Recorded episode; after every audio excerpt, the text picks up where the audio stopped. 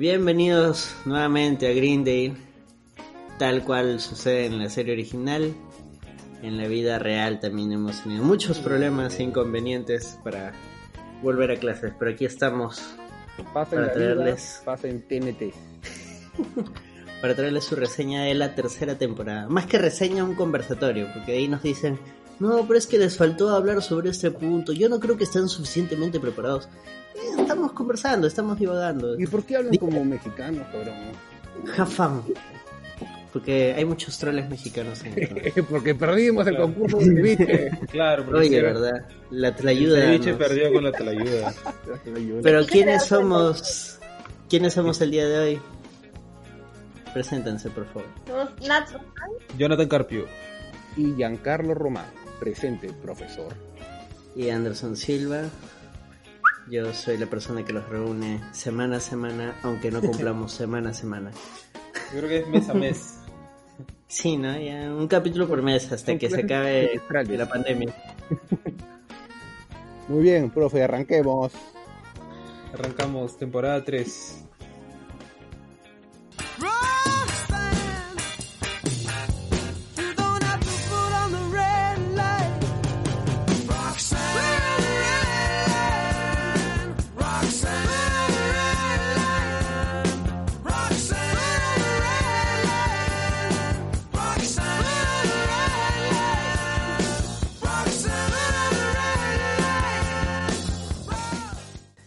Punto número uno. El fin de una era, la última temporada con Harmon y los hermanos Russo y la pelea con Chevy Chase. Yo quiero hablar de Chevy Chase, profe.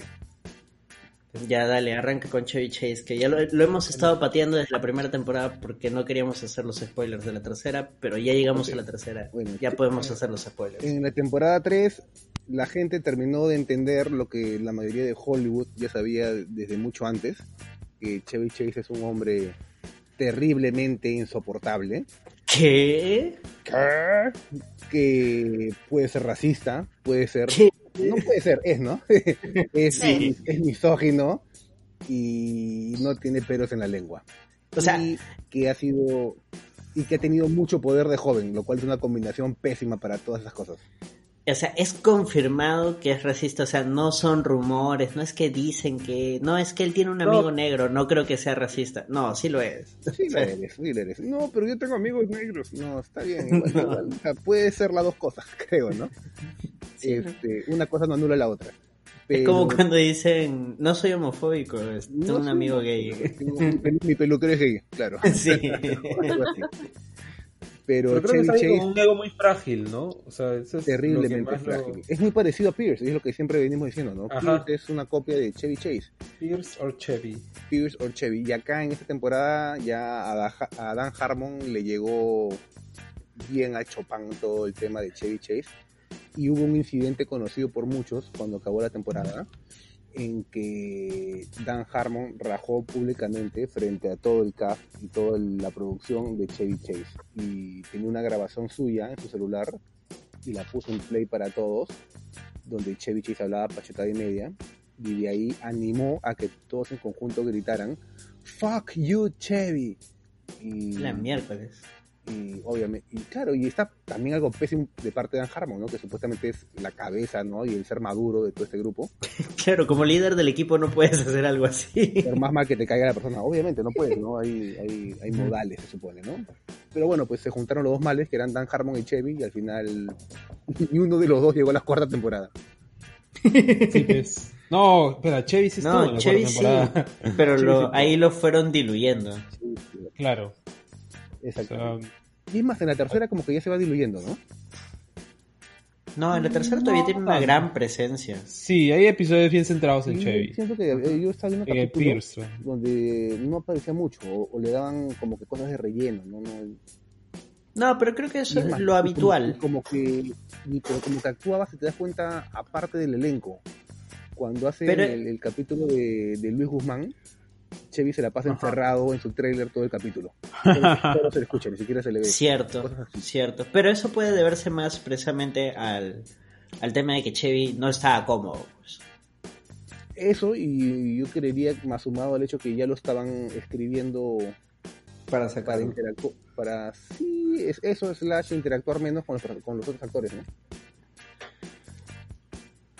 Bueno, sí, también es una temporada en la que, o sea, es como que las relaciones entre los personajes, sobre todo entre Jeff y Annie, este, Prita y, y Troy, como que empiezan a, a ser un foco de interés bastante importante. eh, y como que Pierce está un poco de lado ahí, como que no, no tiene una relación demasiado fuerte con ninguno de los personajes como para explorarla Con, dentro de la serie. ¿no? este, ¿Con quién tiene? Ah, cuando hacen Con- bueno, con Jeff, básicamente. Y, ta- y también cuando hacen el restaurante, el Subway, no Subway, sino hacen la, la Ah, con-. Ah, con Shirley. Sí, con ella. Pero también es un capítulo medio olvidable. ¿ah? Oye, el capítulo de Subway, ese capítulo es buenazo. Ah, no, el de Subway, cuando aparece Ay, es este. Spell Brother. Sorry. Que se, que se llama Subway.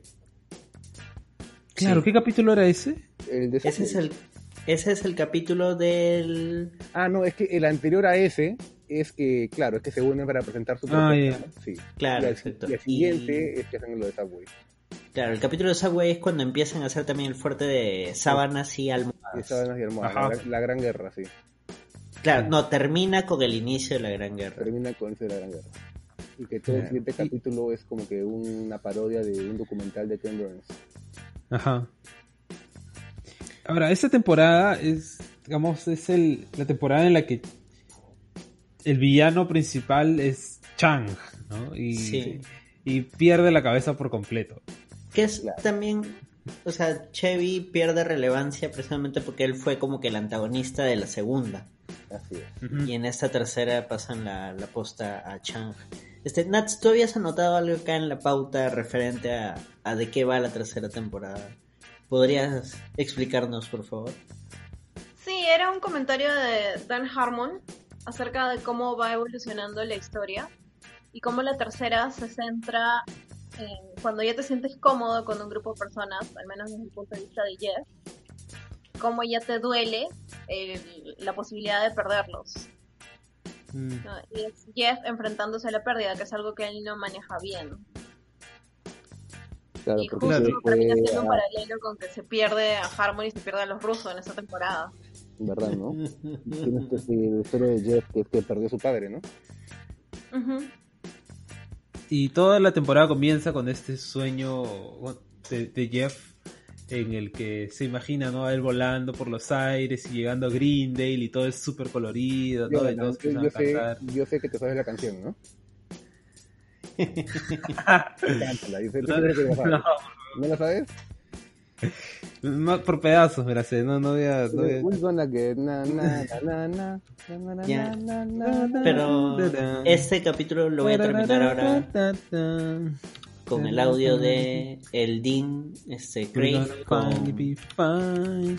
We're gonna be so glad. Algo así, no me acuerdo. No, este capítulo lo acabo con el audio de Craig con Jeff haciendo karaoke. Pero esta, tan- esta canción también es este La de Seal.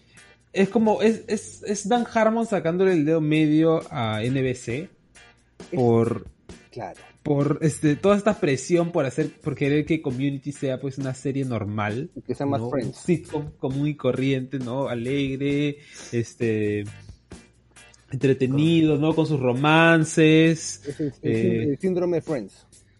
exacto Quieren una. no también para esa época ya es también querer ser como How I Met Your Mother no Eh, Sería una cosa como The Big Bang Theory, que cuando comenzó se enfocaba Ah. un poquito más en la ciencia y terminó siendo así un Friends barato. Claro. sí Yo creo que ese es el, el ideal para todos, para todos los estudios, hacer un Friends. El próximo Y este capítulo pues termina también, o sea, en ese capítulo después Jeff tiene como que unas un psychotic breakdown y En el capítulo de, de Eh. imitadores. no, no, no, no, estoy hablando del primer capítulo todavía, cuando Ah, ya, verdad, verdad, verdad. este Cuando agarra chazos la mesa. Sí. claro, verdad que Porque lo agarra grupo, a la mesa grupo, ¿no? es porque claro, es que está molesto porque el grupo acepta a Pierce de nuevo y él quería y él pensaba que ya Pierce ya no iba a estar. Claro, Y- y, y empieza con su speech de te veremos cuando te veamos. We'll see you when we see you. ah, claro. y cuando, le hace, cuando se lo hacen a él, se vuelve loco. Pero viene un concepto Exacto. bien, bien loco que amarra lo que dice Nat, que es lo de esta mesa tiene un poder especial, ¿no?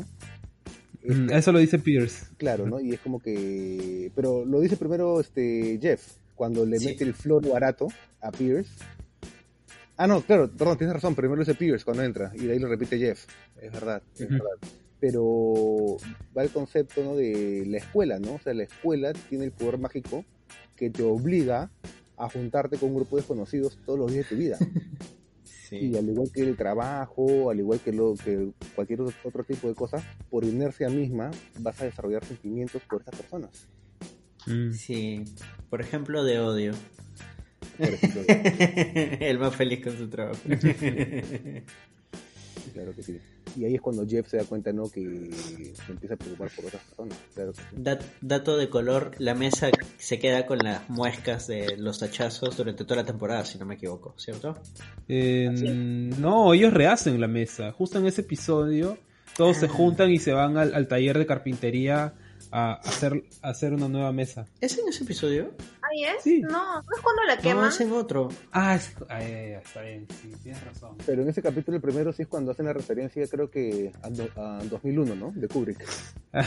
claro, claro, porque Jeff está persiguiendo a Chang y se mete por los ductos Ah, de aire acondicionado y sueltan el, el gas de, claro, el gas de, mo- de monos, ¿no? De gas de mono, ¿no? el gas antimono. Y ahí pues. ese, para, ese paralelismo de que Jeff tiene miedo de convertirse en Pierce cuando sea viejo. Ah, Y cuando, eh, copiando 2001, cuando está este el astronauta y de pronto envejece, sale Pierce vestido de Jeff.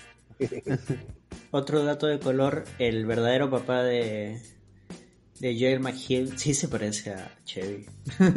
qué loco. Una vez vi una foto y sí se parece. Ahora recordando ese episodio, también es, es este, es el episodio en el que el Dean trata de volverse serio, ¿no?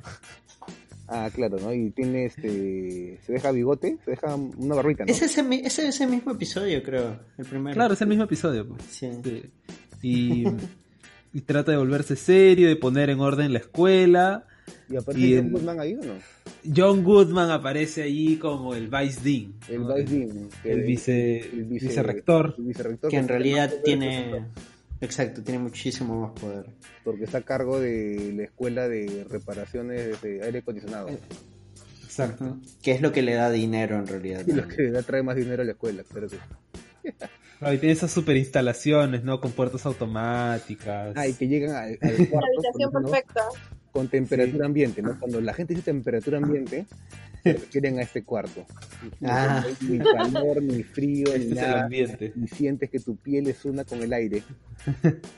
Que eso es bacán, lo del Dean y el vicedean, porque es como a veces funcionan las estructuras de poder, o sea, a veces el que tú ves, la cabeza visible, no es quien ostenta el verdadero poder. Uy, Fujimori Es- Montesinos, dices.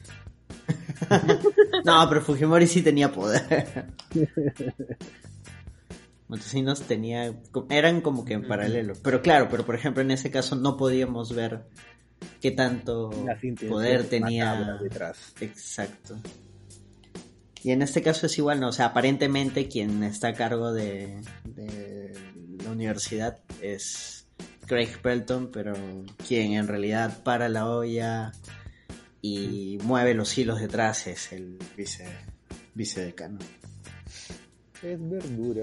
Ahora, hablando un poco de Pierce, si bien es verdad que su rol cada vez se va disminuyendo más, Pierce sí tiene un gran capítulo esta temporada, que es el capítulo de... este, Advanced de- Gay. El de videojuegos. O el de los videojuegos, ya. Vamos a hablar de ese también. Sí, sí. Eh, Digital final, Planning. Digital City. Sí. Sí, es de los Para el penúltimos, final- más o menos. Es el... 20 22, 21 creo. Esperen, acá tengo una lista a la mano. Sí. Es el 20. Muy bueno Ah, este ok. capítulo.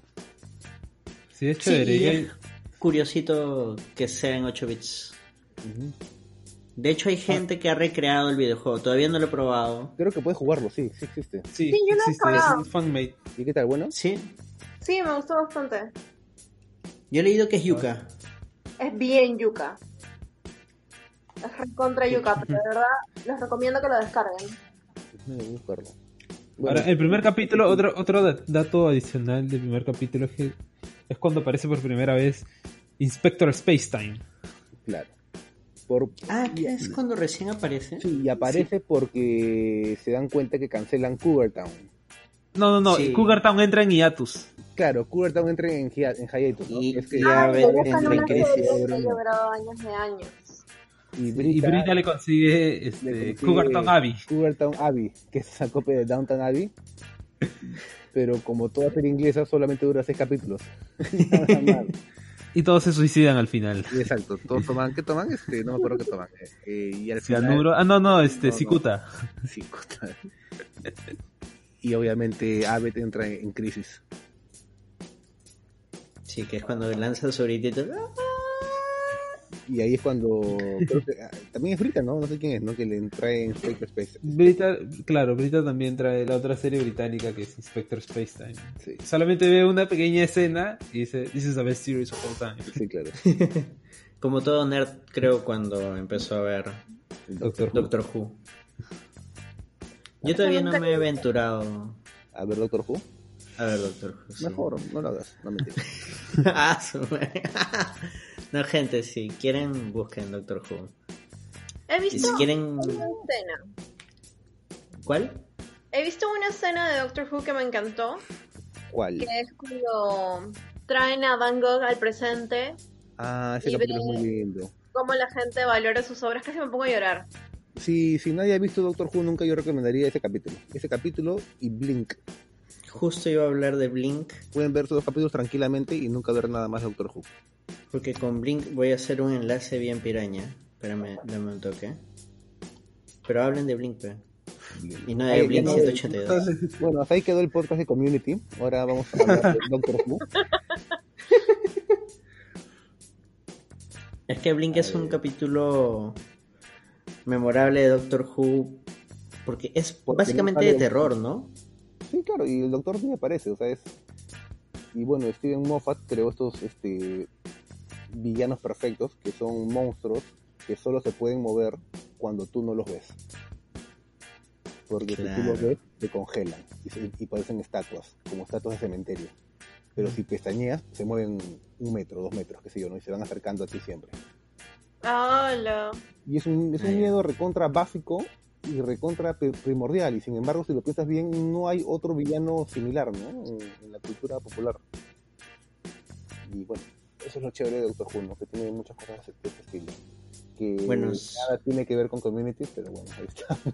No, es que sí hay un enlace. Que Cuenta. Blink ganó un premio Hugo, que es estos premios de ciencia ficción. Y esta temporada tiene un capítulo que fue nominado a los premios Hugo. Este. Community. Sí. Claro, es la misma categoría. Eh. Remedial, Remedial Chaos Theory. Ah, Sí, ok. es hora de hablar del besto capítulo de esta temporada. Best Espera, espera. Sí, genial. ¿Estás seguro que no te estás saltando ninguno? Porque el, El- No, de el capítulo de ahí 2 es el de- retomamos, de ahí retomamos lo de los de ahí retomamos lo de los episodios, pero creo necesario hacer un apartado para este capítulo. Creo que, creo Sí. que cada gran capítulo de Community siempre tiene un gancho medio raro, ¿no? Porque tiene una propuesta media absurda, media que juega con el formato mismo, que se sale de lo común. Exactamente. pero que es sostenida siempre por un comentario emocional bien fuerte, ¿no? Y en este caso es ver cómo funcionaría el grupo si quitamos un elemento de él cada vez. Es como que de los siete, ¿qué pasaría si no está Abbott? ¿Qué pasaría si no está Troy? ¿Qué pasaría si no está Brita? ¿Qué pasaría si no está Annie? Y es interesante ver cómo se desarrolla cada cosa, ¿no? Cómo Jeff siempre molesta a la gente o siempre trata de, de cohibirlos, ¿no? Y, y ese tipo de cosas. ¿Me estás diciendo que al grupo le iría mejor sin Jeff? Sí, porque si te das cuenta, al final del claro. cuando Jeff dice va a buscar las pizzas, todos salen bien y todos bailan. Y todos le están pasando genial. Pero sin Jeff no habría grupo. Pero, eh, o sea, lo que propone este capítulo es que sin Jeff serían más felices. O sea, Jeff no habría grupos, ¿verdad? Pero sería un grupo más armonioso, quizás. Es que en realidad Normal. es un juego de probabilística. Porque son varios los factores. O sea, lo que me parece bacán de este capítulo y que es algo que a lo largo de mi vida yo siempre he pensado es. O sea, todo cambia desde el hecho de que, no sé, decides levantarte con el pie derecho o con el pie izquierdo, decides girar a la derecha, girar a la izquierda. O sea, desde un pequeño cambio que haces, Como la gran todo se mueve. Como la gran película de Gwyneth Paltrow, Sliding Doors. Entonces, al final incluso Abed evita que se lance el dado, Claro. porque es poner en, en el azar esta... En este caso solo eran seis probabilidades, pero en la vida existen infinitas probabilidades. A ver, lo dice muy bien, ¿no? O sea, ya hay muchas cosas que dejamos al caos, ¿no? Hay mucho caos en nuestras vidas. No, no, no, no agreguemos más leña al fuego. Y en, y en este caso el agente del caos era Jeff. O sea, era quien movía los hilos, Porque, porque en realidad él lo había planificado para no salir él. Para nunca ir por la pizza. Exacto. Eh, y también Es, hace una, es contraparte, un joke, más que nada. hace una contraparte de lo que dije al comienzo. Irónicamente, la peor, el peor escenario para el grupo es cuando quitas a Troy de la ecuación. ¿Verdad? Cuando ¡Qué Troy se- horrible! cuando Troy se va, es que pierden el brazo. Se incendia todo. muere Pierce, este, Muere Pierce. A- a- Annie se vuelve loca. Es- Que ese es el Darkest, como dices, es El el Darkest Darkest, Time, Time. Así es. Y que se sigue mencionando creo que hasta casi la última temporada. Sí. Sí. Hola. Al final de esta temporada, En la- este, en la cuarta vuelve... Claro, aparece el Evil Abbott. No, incluso en esa, al final, en en el último capítulo de la temporada aparece Evil Abbott. Exacto. Es que empieza a hacer... El Evil Abbott empieza a hacer como que las inseguridades de Abbott, ¿no?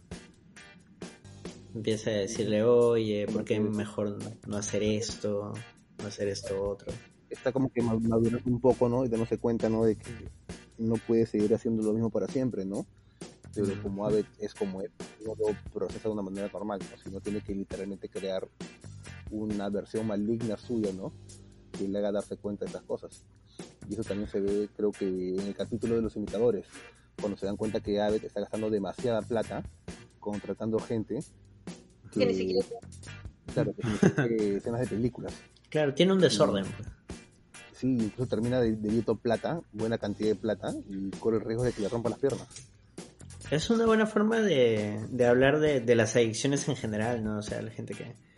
Alcohol, drogas, o no sé, comprar Imitadores des- famosos. desmedidamente. Exacto. Ahora, otra cosa de este capítulo de Remedial Chaos Theory es que le enseña a Jeff de que no tiene que controlarlo todo. Pero sea, aprende de no- verdad algo. Ese es otro tema. Pues te das cuenta cada vez que Brita se ponía a cantar Roxanne, Jeff decía, no, Jeff la ha cortado. Exacto. claro. Y cuando él se va, no hay nadie que la corte. Y cuando ella sigue cantando, se une Shirley, se une Annie y bailan todos. O sea, gente, aprendan a no limitar a sus amistades. Déjenlo ser. Let it be. Let it be, baby. Y vayan por unas pizzas. ¿Algo que quieran acotar sobre este episodio? Eh, sí, Abbott y Troy tienen una maqueta de, de Indiana Jones en la entrada de su casa. Y sale el El troll duendecillo, el troll. Ay, troll, ¿verdad? No, buenazo. Cuando vuelve Troy y está todo en fuego y en el medio está el troll. qué, qué brillante. Claro, y Troy, y Troy se queda este, afónico porque... Se, o sea, se se come queda el sin voz porque se come al troll. Lo más estúpido posible. Y cuando lo, cuando lo cuestionan, no, dice, claramente tú no sabes nada de cómo derrotar a los trolls. Y en la última, en la que Jeff va por las pizzas, este, Pierce se arrepiente ¿Cómo? de querer darle el troll y lo bota. Es verdad, también. Es un mundo mejor sin el troll. Es un mundo mejor sin Sin los trolls, ¿ven? Claro, porque Pierce siempre tiene que estar jodido, ¿no? Siempre tiene que llamar la atención, ¿no? Pero se da cuenta que todo va tan bien que simplemente vota el troll. Es cierto. Ahora sí podemos pasar a nuestros episodios favoritos. Oh. Wow, ¿quién empieza? Mm. El segundo capítulo de la temporada, Geography of Global Conflict, a mí me encanta. Es cuando Annie lanza el modelo. Bueno, aparece el clon asiático de Annie. Y las dos compiten por ser el modelo Annie. de las Naciones Unidas. Oigan, una pregunta. Sorry que te interrumpa, Nats. ¿Al- ¿Alguien sabe si...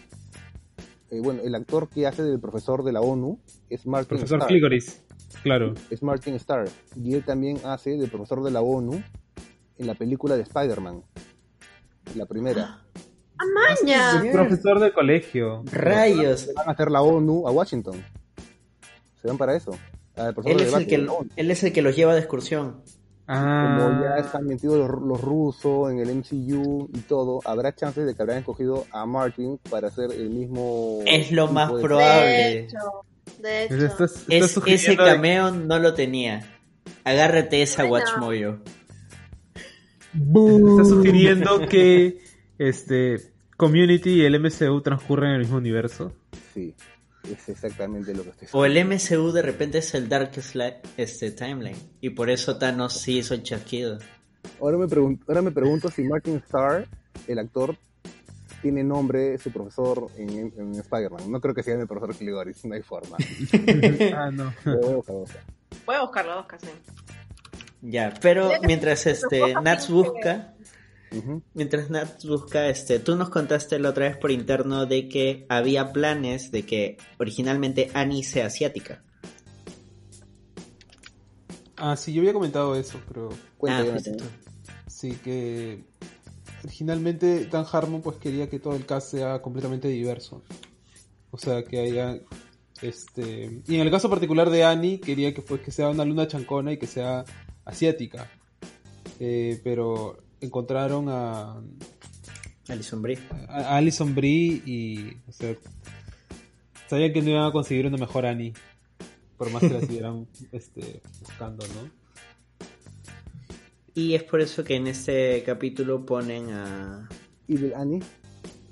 Claro, a una Annie asiática. Asian Annie. Asian Annie. Asian o Vamos Annie. America. Es muy bueno, ¿no? Este, me da que Martin Starr tenía un collar con la cara del pata que inventó el modelo de la ONU, ¿no? El concepto de debate. Le daba un beso, ¿no? Es algo bien gringo, creo, ¿no? El, el Model UN. Sí, que bueno, ahora acá también se ha puesto de moda, creo. En ¿Ah, sí? escuelas, en escuelas pituqueriles. Ah, man, ya. Yo recuerdo, o sea, a ver, ¿dónde he visto eso? En ahora último en Community y mi primer acercamiento a este tipo de enseñanza en Los Simpson. El capítulo en el que arman la ONU con el salón de Lisa. Sí, bueno, es la clásica, ¿no? En, en comedias gringas, ¿no? De colegio. Porque se presta a que la gente se disfrace. Crisis Ah. Alert. Crisis alert, crisis. y hablando de Garrett, hay un capítulo donde dicen hubo una caminata para Garrett o fondos para Garrett. Y era como ah, claro, para ayudar a Garrett, ¿no? Para salvar a Garrett. Para salvar a Garrett. Y, pues, y- y de ahí diciendo, pero ya lo, ya lo, ¿qué tiene? Ya lo salvamos, imagínate cómo estaba antes. Y de ahí al final dicen a Annie y van a hacer otra colecta para salvar a, a Garrett. Y Annie dice, pero ya lo salvamos. Y lo miran, ¿en verdad crees que lo salvamos? ¿Did we? Claro, y ves a Garrett como tratando de tomar agua y salpicándose toda la cara. Qué loco, ¿no? Porque estos eran personajes secundarios que literalmente habían contratado para que salgan en el fondo, pero fueron creciendo y este y nada, se volvieron como que Claro. regulares, ¿no? Sí, o sea, que tenían su gimmick, ¿no? Recurrentes. Y- pero Él, Garrett, Leonard, eh, Todd, que aparece por primera vez en esta temporada.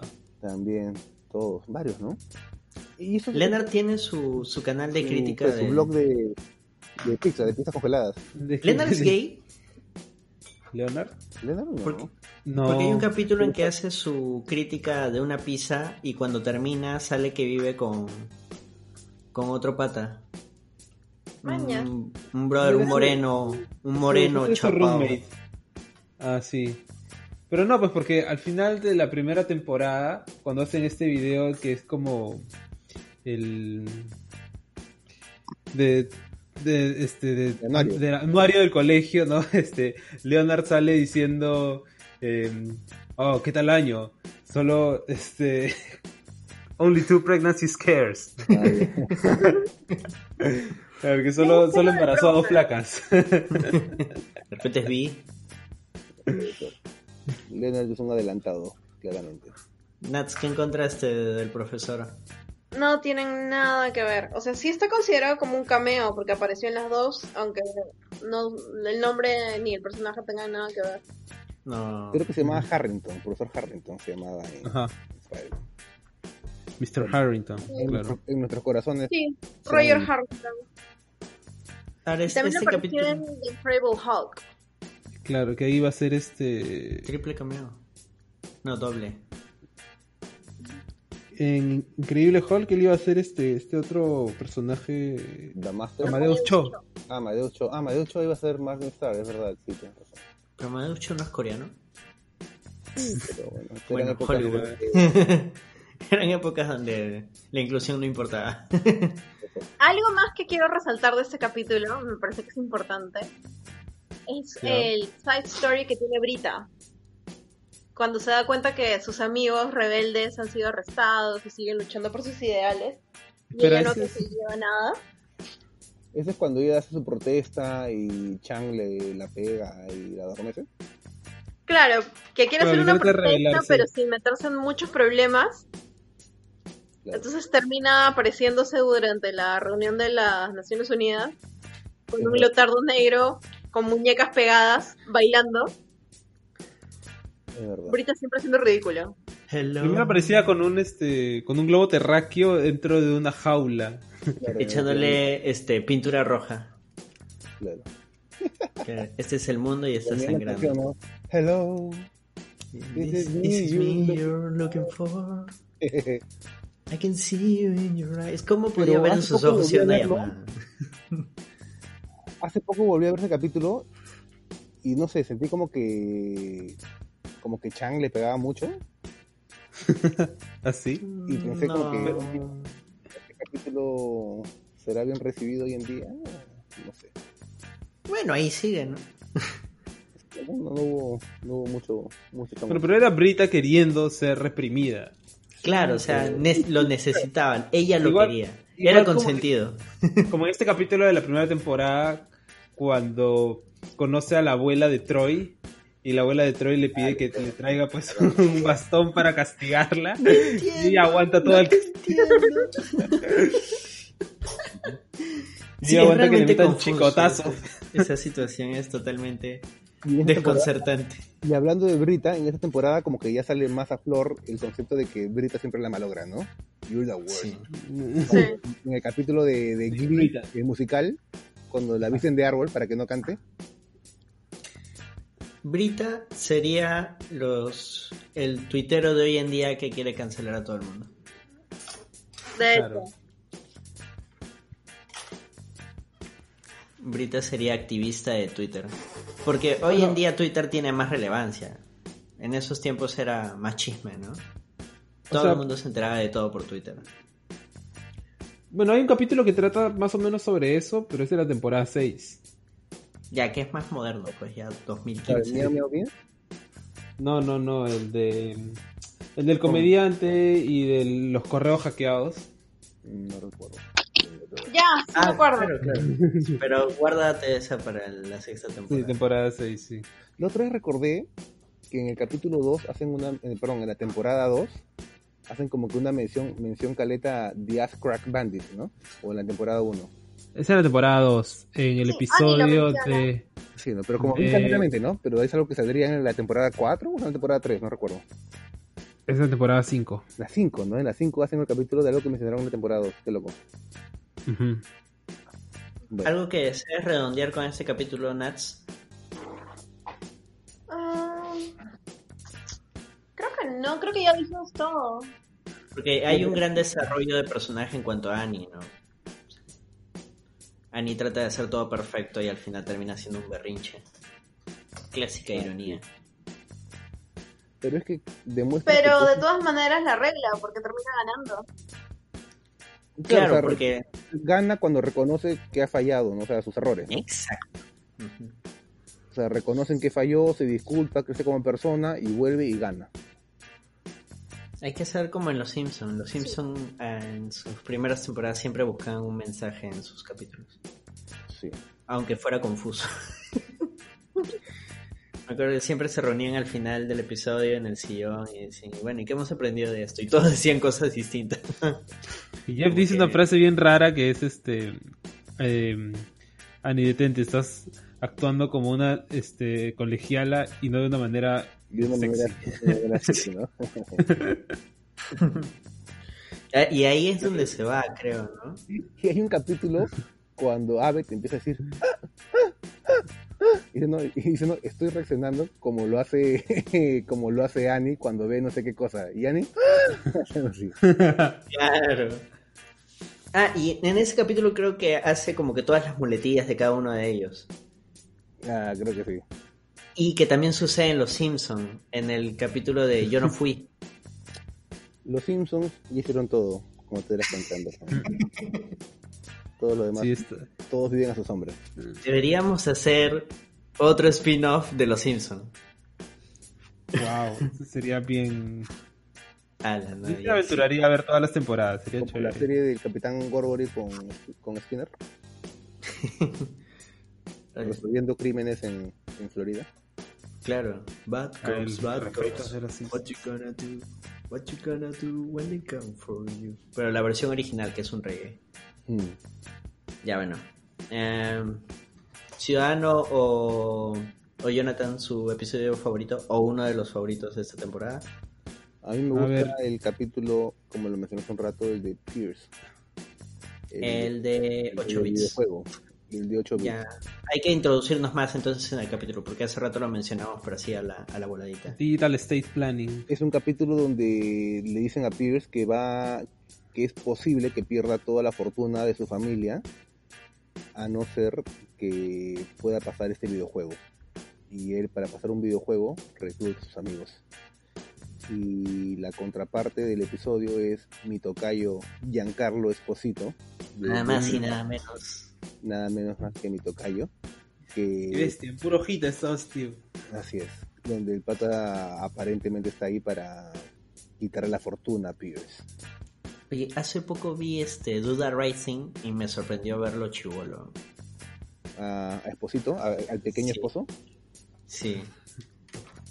Es de esas personas que siempre las he visto. Como yo nunca había visto Duda Racing, es lo sentí así como un Morgan Freeman, ¿no? Que nació viejo ya. Claro, claro. Mm. Ahora, No, pero- eh, es, este episodio, precisamente Esposito, es la contraparte y al final te enteras de que él era nada más y nada menos que medio hermano de Pierce. Así es. Pero lo bacán es un como... affair entre su papá y su empleada, creo. Sí, Bueno, em, ha sido extramarital, ¿no? Ujú. Por eso había seguido trabajando para la compañía, pero no era cono- reconocido como un hijo legítimo. Pero al igual que en el capítulo de Annie, hay esta circularidad, ¿no? Porque solamente cuando Pierce re- lo reconoce como hermano y se disculpa y establecen este puente ¿no? de, de- de unión fraternal, es donde pueden ganar en el videojuego, ¿no? Y donde acuerdan, ¿no? Este, estar bien los dos. Claro. Siempre tiene que haber eso, la clásica. Es que tiene que haber una redención, ¿no? Siempre. Y ahora sí, cuenta qué es lo que pasó en este episodio. Eh, nada, lo bacán es que literalmente todo el capítulo es un videojuego de 8 bits. Es un juego No, me refería a lo que pasó fuera de, ¿Qué pasó, fuera de cámaras. No sé qué pasó. De que Chevy no quiso grabar el- la escena. La sabía, cuéntame, escena no sabía. Pre-créditos. Oh, sí sabías, no se espere. No, no, Tú no, nos has contado. Yo conté, a ver, cuéntame tú. No, yo lo mencioné, creo. Creo que fue Jonathan. Sí, creo que te confundes siempre de comentarios. No, ya, ustedes estaban jugando con mi cabeza. Yo creo que te confundes porque la otra vez a mí me agradeció por los polos, así que yo no sé.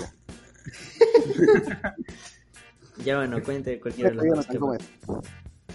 Eh, Fueron los dos, ya me acordé, los dos lo contaron. A ver, fácil me acuerdo ahora. Yo Jonathan. Yo mencioné que todo el chongo con Pierce comenzó porque en- al final de ese episodio, o sea, ellos tenían planeado hacer un, un end tag de, de entregándole a Pierce un disquete con el juego, o un CD con el juego, diciéndole que lo había modificado para que lo pueda disfrutar más. Y Pierce prueba el juego y es básicamente su personaje lanzándole una pelota al, a la cabeza gigante de su papá. ¿no? Y su papá diciéndole, buen trabajo, hijo. Y Pierce simplemente como que haciéndolo varias veces y después como que agradeciéndole a Abed por recrear ese momento que nunca tuvo en la vida real con su... Claro, con su padre, recibiendo ¿no? esa aprobación que como vimos en el, capítulo de la fiesta gay, Eh, nunca tuvo con su, con su viejo ese acercamiento, ese, ese cariño. Ajá. De hecho, Harmon está muy emocionado de incluir esa escena porque era, era un gran paso para el personaje de Pierce. Y Chevy Chase agarró ese guion y se lo pasó por el culo. Es Chevy, obviamente. Le llegó al pincho, Sí, no pues. lo quiso grabar y no fue a grabar Ujú. este, escena. Y, o sea, era fin Se, se de encerró, grabación. en su, se encerró en su tráiler. Ajá. Era fin de grabación y tuvieron que desarmar todo el set, pues. Y evidentemente ya no lo iban a poder volver a grabar.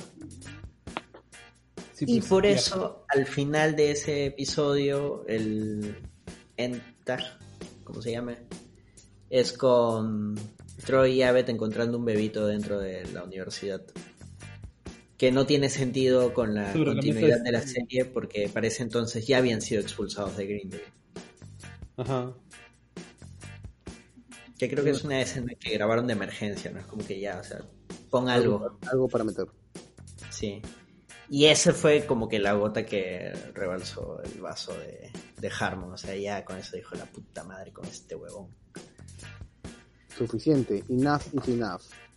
Sí. Ahí en la, en la Wikipedia de, de Community, ahí están las palabras de, de Harmon, que, o sea, realmente se sentía emocionado con, con hacer esa, esa escena.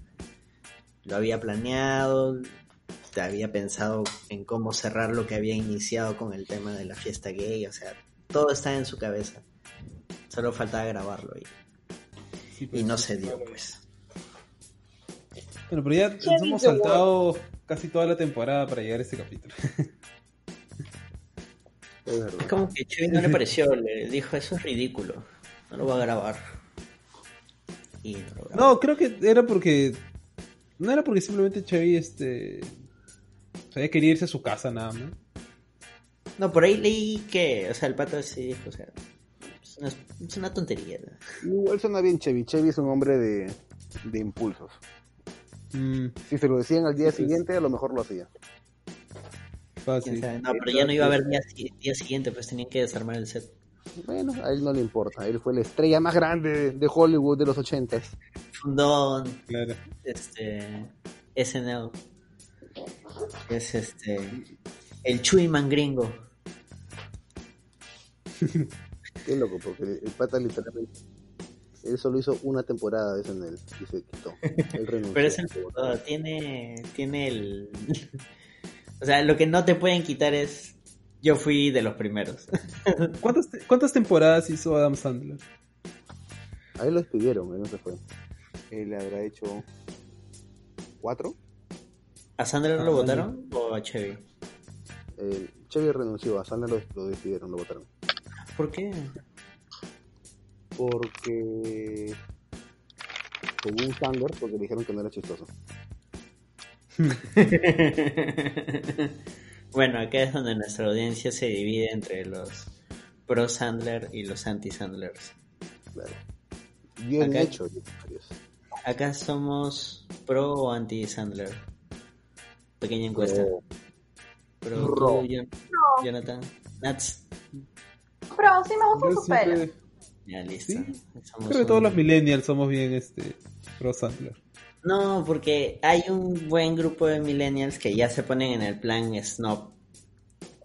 Claro. No estoy hablando de boomers, porque ahorita los boomers también van a decir, ¿por qué me dices snob? No, hay un grupo de, de millennials que que no, no pasan este humor así de sin sentido. Temor de. ¡Come on! Y que Community a veces tiene secuencias bien así, bien, bien wafa, bien este. O sea, cuando ya empieza. el- Suele empezar como que una, con una situación relativamente normal. Este, no sé. Pierce, en este caso Pierce, que tiene que ir a la lectura de, de testamento de su padre. Y la cosa escala y termina en algo totalmente absurdo o alucinante, que en este caso es, hay así, la lectura de testamento, para tener tu herencia tienes que participar de un videojuego con tus amigos. ¿What? Claro. Es que justamente sentido. esa escalada de las situaciones es el corazón de Community. Es lo que a mí me gustó. Que medio se vuelve un poco el formato de community a partir, a partir de ahora en adelante, ¿no? Es este, empezar con algo normal, llevarlo al extremo de la locura y de ahí con alguna redención emocional traerlo de vuelta al comienzo. Y que también, por lo que veo en la Wikipedia, llevó a que la audiencia vaya bajando progresivamente. Exacto, sí, bajó, bajó, bajó, bajó. A medida que se volvía más loca, más, más bajaba la audiencia. Por eso NBC le decía, sean más como Friends y no tanto como ustedes. Curiosamente, el capítulo más visto es el que Jonathan mencionó que es uno de los más olvidables, que es el matrimonio cuando Shirley intenta casarse por segunda vez. Pero ¿En ese es el capítulo más visto. Pero es el capítulo más visto porque es porque es Community volviendo de un hiatus eh, de varios meses Bueno, en los que no había vuelto el- serie había habría- vuelto el 15 de marzo del 2012 con el de Impressionist, Contemporary Impressionist. Habría que ver también No, no, no. Que, que hubo más en la tele, ¿no? Porque fácil hubo un partido de algo antes de eso o algo así. Y agarraron la audiencia que quedó. Uy, sabes este que eh, hay un podcast de Los Simpson, el Cinso Podcast, que analizan capítulo por capítulo y además ven como en esa época se transmitía con X-Files, ven si el rating del capítulo de Los Simpson fue mejor o peor que el de X-Files. Comparaban con Fox. Ay, ¿Qué tal Sí. sí, ya eso sí, ya son niveles de nerdismo alucinantes. eh, a, a mí, a mí me afana eso, es, es ver este cómo va, se va moviendo el rating de cada serie, dependiendo de qué otras series las acompañan antes y después, y también dependiendo de si los mueven de día. Porque, por ejemplo, la peor noche, bueno, ahora en la época de Netflix ya no importa, ¿no? Pero antes, la peor noche para estar en televisión era viernes en la noche. Nadie veía televisión viernes. Claro, el que menos se va a chupar. Yo Claro. nomás. Todo el mundo decía cuando te ponían viernes en la noche era la sentencia de muerte, ¿no? Porque ya era Ah, para ya. Para los que quieren escuchar el Cinso Podcast, lo buscan así como el Cinso con N. Y es de don Jorge Pinarello, el de Te lo resumo así nomás. Con Casper Uncal, que es con el que hace otro podcast además. Ya, Jonathan, capítulo favorito. Buena Capítulo favorito. Tengo varios ya. De hecho quería hablar este de De toda la temporada. No, no. No, Studies in Modern Movement, que es este episodio en el que Annie em, se va a mudar por fin de su apartamento Sí, genial. en el segundo piso de una tienda de una sex shop, ¿no? Y todos le ayudan a mudarse, excepto Jeff, que se fue a aprovechar una, este, una venta de descuentos este, de, De ropa en el centro comercial, ¿no? Y Pero, Annie, ¿cómo? El karaoke. Annie se va con este, se va a mudar al departamento de Troy y Abed, Ujú. que para esto ya viven juntos. ¿Desde cuándo viven juntos? ¿Desde la temporada anterior? No, al Eh, comienzo de no, desde- temporada se mudan. Desde al comienzo de esa temporada, ¿no? en Entonces, la segunda vivía con. Troy vivía con. con Pierce. Sí, pues Troy vivía con Pierce, pero se muda con Abed, que era algo que quería hacer desde el final de la primera temporada, ¿no? Porque se, se llevaban recontra bien. Y ahora se le iba a sumar Annie. Y. mm, eh, todo el conflicto de- de- del episodio se da porque Annie. Este. Poco a poco va desencantándose de la idea de vivir con Troy y Abed, que para ella son súper graciosos, súper este, entretenidos, pero que le estaban escondiendo algo, ¿no? Le estaban escondiendo que en verdad eh, no era que no tenían otra habitación para darle y por eso le estaban, le estaban haciendo instalarse en medio de la sala en un fuerte de sábanas, sino que este, tenían otra habitación que habían destinado a sus pequeños juegos eh, de imaginación, ¿no? que era el Dreamatorium. Pero es interesante porque ya entran a un terreno más complejo, ¿no? Ya no son estas caricaturas de, ay, mira, qué loco que es Abbott y Troy, no son muy chistosos, de Troy and Abbott in the morning, sino ya entran a un nivel de, se están portando mal, o sea, están llevando su locura y su, Irresponsable. a un nivel Son irresponsable, claramente, ¿no? Y están dispuestos a, a sacar a su mejor amiga de un cuarto y hacerla dor- dormir en un pasillo, ¿no? Claro, sí. Lo que le molesta más que le oculten estas cosas es que estas cosas en realidad son el resultado de algo que durante todo el capítulo Annie se había estado negando a sí misma. Que pueden ser muy buenas personas, muy graciosos y todo, pero son súper irresponsables.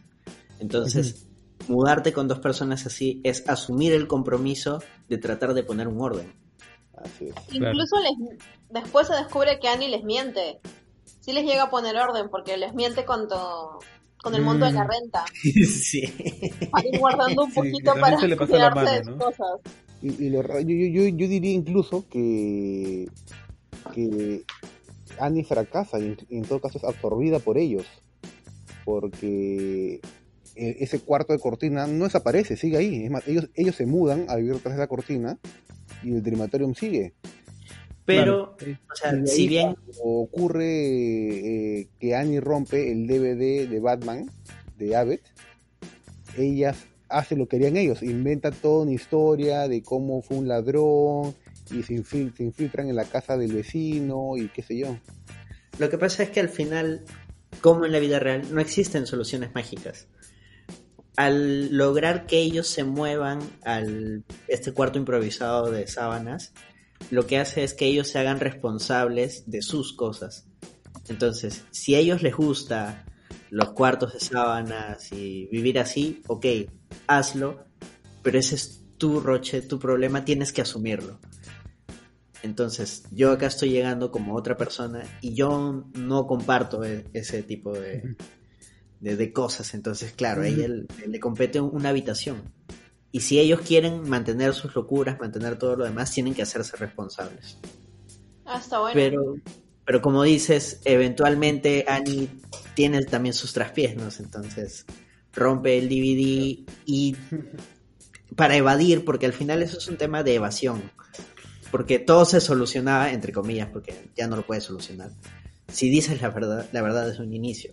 Pero siempre, yo creo, a mucha gente nos va a ganar el tema de tratar de solucionar el problema lo más caleta posible y eso te lleva a mentir y mentir te lleva a mantener una mentira que se va a ir haciendo más grande, más grande, más grande hasta que ya no la puedas mantener. Así es. Ahora, una pregunta. ¿Esta gente de qué vive? A ver, Eh, Annie- Ponte, Pierce vive de su fortuna, ¿no? Eso está claro, ¿no? Ya. Este, Annie vivía donando sangre, creo que sí, o hacía trabajos, este, estudios científicos, donde le dan propina y vivía de eso.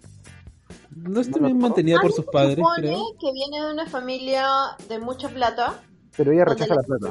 pero en algún momento ella menciona que vive de lo que ha ahorrado durante toda su vida, cada centavo que ha recibido, cada regalo, vi- vive de sus ahorros, básicamente. ha cortado la relación con sus padres, pues, ¿no? Claro. Ajá. Pero no tiene trabajo, o sea, vive de lo que le queda. Ajá. Y bueno, y de lo que dice de las donaciones y esas cosas que puede hacer. Ya, pero no tiene un trabajo, Annie. Brita, Trabaja en un bar. eso después. No, eso es desde la temporada 2. Bueno, en realidad creo que en la temporada 1 no se sabe mucho, pero Un bar. sí se supone que tiene dinero, entre comillas. Y de ahí poco a poco es como que... eh, En la 2 Brita no la despiden después de la fiesta de... En la tiene un restaurante, ¿verdad? Sí. Pero es como que, sí- como que siempre, al menos de Brita, siempre he entendido que siempre está trabajando de mesera, de bartender, algo así. Ok, Brita, sí. Ah, entonces podríamos asumir que cada uno tiene un trabajo que simplemente no vemos ni escuchamos en el transcurso de, son- los capítulos. Trabajos de verano que les permite el resto del año subsistir al menos. Porque por Ajá. eso mismo Troy, Abed y, y Annie comparten un mismo piso porque no les alcanza para uno individual. Este Jeff, Jeff en qué empieza a trabajar? Porque él recupera su Jeff no es abogado, ¿no? Aún, este, pero si mal no recuerdo, eh, le ofrecieron que haga consultoría para el estudio donde trabajaba. cierto. A lo Pero trabajaba en eso. Pero también se supone que tiene plata guardada porque ha sido una persona de mucho dinero con sus griferías italianas. Bueno, eso sí. O sea, bueno, o sea, en otras palabras, todo vive de sus ahorros. Consejo, ahorren. Bueno, en, es relativamente común allá eso, me parece. O sea, creo que se me- me asume que- Porque se la pasan todo el día en el colegio. Claro, ¿No como se te digo. que Abed es mantenido por sus viejos? Abed creo que sí, es bien por sus viejos. Sí. Y yo, yo asumiría que también Fácil Brita es mantenida por sus viejos, son completamente. Ah, bueno, eso sí es un tema de la temporada 6, ¿no? Que sus viejos le pagan todo ahorita, Sí. a pesar de que ella no... Incluso sin ella saberlo, ¿no? Claro, sin ella saberlo, sus viejos pagaban todo. bueno, es una buena forma de resolver precisamente ese interrogante que están haciendo ahorita con nosotros. Y Shirley de, del esposo. Sí. Mm, y bueno, y del negocio, ¿no? Porque ella precisamente lo que está buscando es independencia financiera. Sí. Sí. Y que por eso se vuelven a pelear en el capítulo del matrimonio, ¿no? Porque en realidad lo que el esposo buscaba es que ella vuelva a lo que es la vida de ama de casa. Y Ajá. ella no quería eso, ella lo que quería en realidad era crecer como persona, como profesional, tener un negocio, hacer lo que, algo que la valide, algo que la haga crecer como, como persona, como mujer. Claro, por eso estudiaba también, ¿no? Porque ella se mete a Greendale eh, justo, a- Porque eres su business. sí, para, para hacer, hacerse una vida independiente luego de que se separara de su esposo, ¿no? Porque le engañó. También es en el capítulo de la boda de Shirley que se ve un poquito del backstory de Brita. Porque ahí es que ella arma toda esta boda linda en poquitísimo tiempo y comienza a soltar sus Ah. frases de que para eso nació ella, que todo su destino ha sido así, ser, una, ser la esposa de alguien y punto. No, que había crecido con tías que le habían inculcado pues toda esta forma de pensar, ¿no? De ser como que mujer eh, que apunta a ser ama de casa, ¿no? Y ser servicial para el esposo y todo eso. Que su familia más la había criado así, ¿no? Claro, desde Sí. ella se ve un poquito. Sí, y algo que me, me molesta un poco de, del personaje es que en ese capítulo se muestra que tiene talento para el arreglo floral. Y ¿Qué? nunca más lo vuelven a, a retomar. Porque siento que es, es algo interesante que, que Brita tenga talento para algo, porque después siempre la pintan como una inútil y una. Este. Un personaje tonto, ¿no? Podría jurar que en algún momento, o sea, no como un tema tan predominante, pero hacen alguna referencia que tiene habilidades para, para estos temas que entre comillas son bien de mujeres. Entre comillas. Mm, Pero no estoy seguro. Ahora yo voy a escoger un capítulo que es el de Documentary Filmmaking Redux. Ah, ese capítulo es genial también.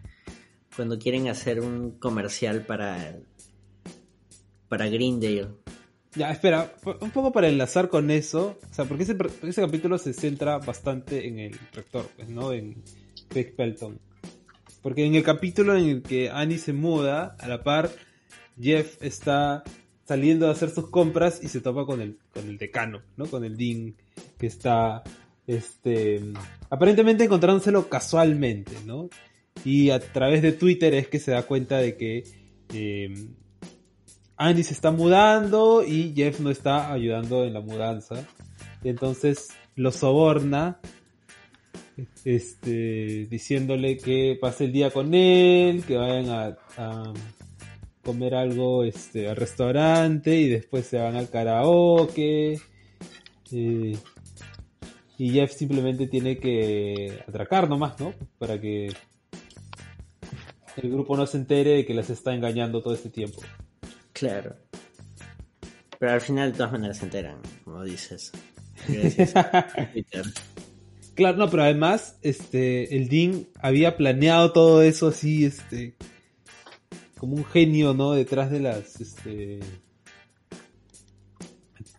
detrás de todo, porque él había em, revisado los correos de Jeff, ¿no? Porque puede, supuestamente es, cap- es capaz de poder ver eh, el intercambio de, o sea, ver, revisar los correos de los estudiantes y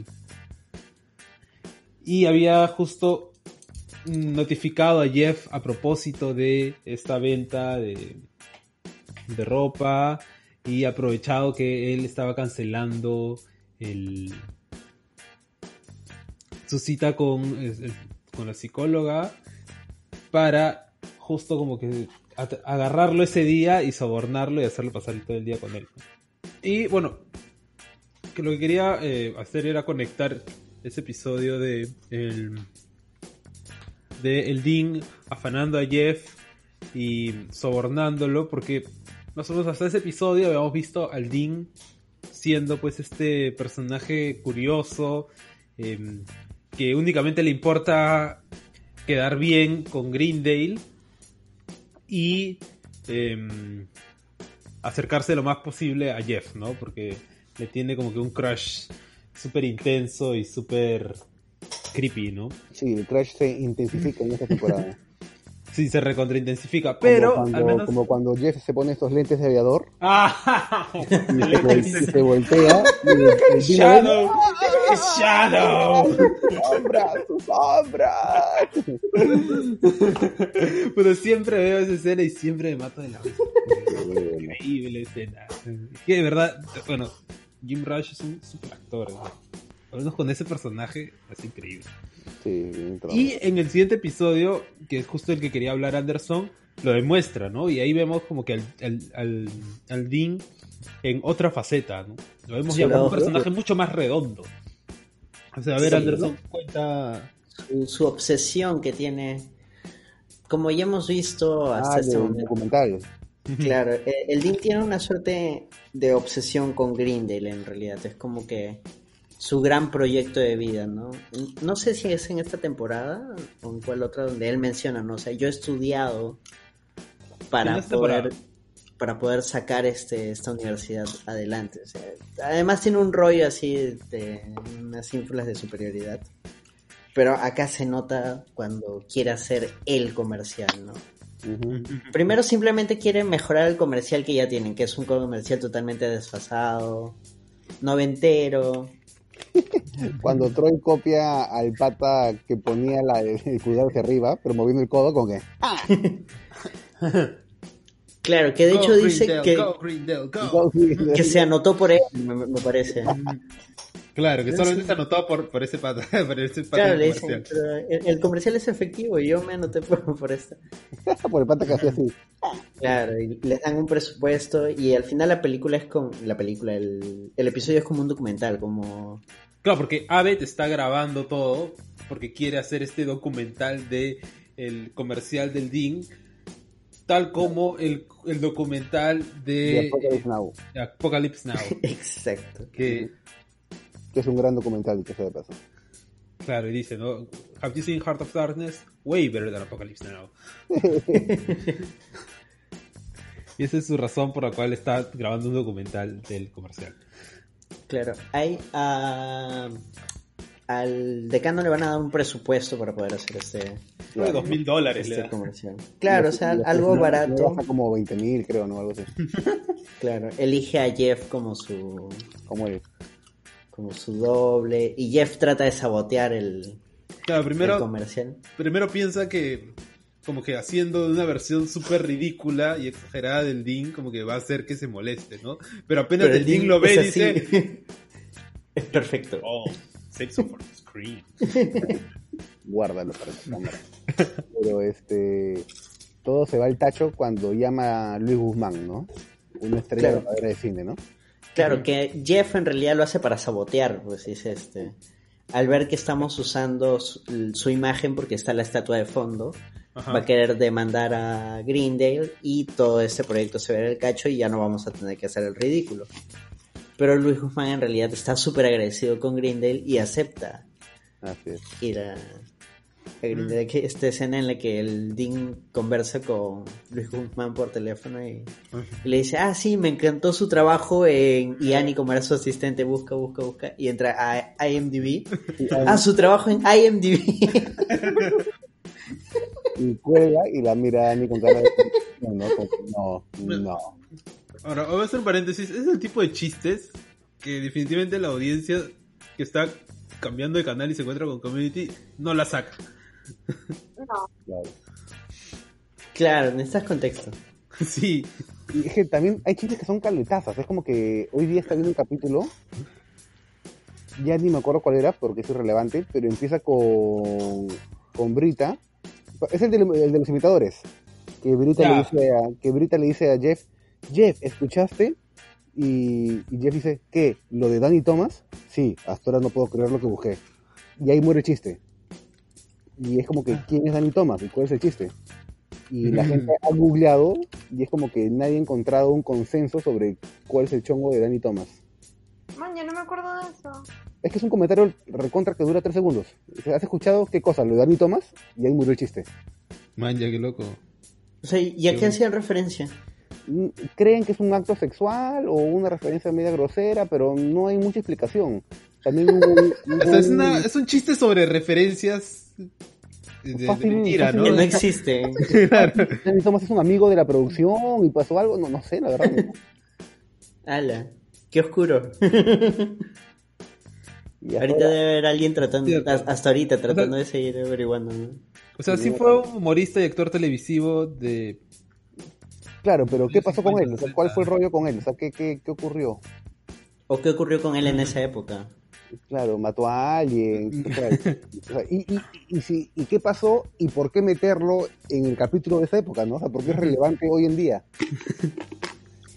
A todo esto, ¿ustedes recuerdan qué película han visto a Luis Guzmán? Eh, Claro. Boogie Nights. Locos de Ira.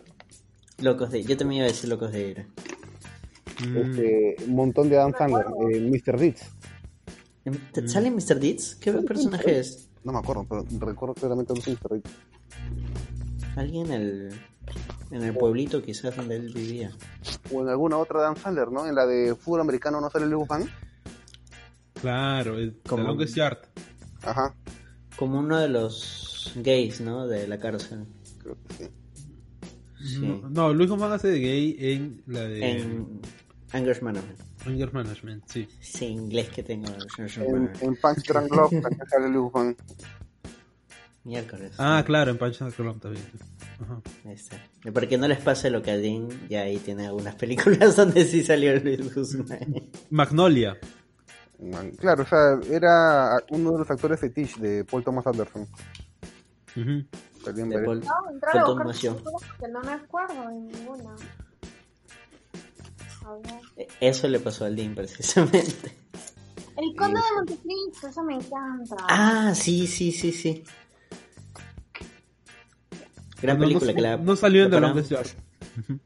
No, entonces lo estamos confundiendo con el personaje de. Locos de Ira. Con eso ya me Ah, quedo salen, salen narcos. Y también sale en Community. Y se ven como él mismo.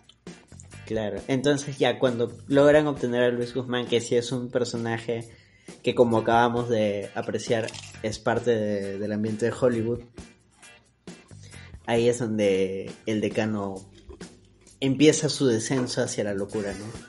Cuando su ambición aumenta y decide que esto no va a ser un simple comercial, sino que va a ser algo mucho más grande. Y ahí te muestran en los cortes del documental cómo el presupuesto va aumentando y las pérdidas van creciendo también. Y sucede lo que mencioné hace rato, Ciudadano. Eh, Esta vez sí fue Ciudadano. Que Pierce estuvo encerrado todo el tiempo en su. en su tráiler. Que él mismo contrató. Claro. Hasta que le traigan uno más grande. Así es.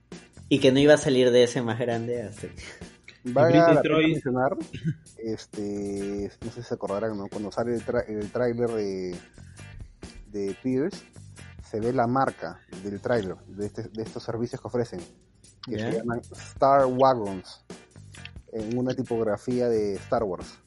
Ah, qué loco. Y yo cuando lo vi pensé que era, ah, mira, qué buen chiste, ¿no? Hasta que de ahí unos años después fui a, a, a Los Ángeles y es, y es una firma, es una empresa de verdad, Star Wagon. Y era que la habían hecho de chiste, Qué Pero en verdad- en verdad existe. Y parece que es la única empresa en todo Hollywood que da trailers, porque estaban por todos lados. Es como que pasabas por cualquier grabación y veías puros trailers de Star Wagon, Star Wagon, Star Wagon en todos Cae lados. de risa. Ahora, hay algo, esto sí es especulación mía, pero de repente ustedes me pueden apoyar.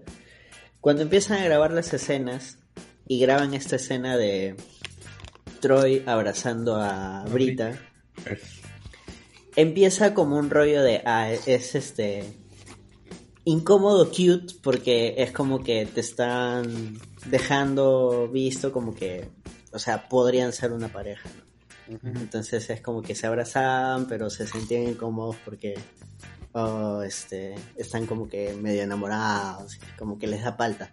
Pero a medida que se repite, se repite, se repite, se repite la escena, o sea, ya es verdaderamente incómodo porque no pega, o sea, no, no lo logran hacer.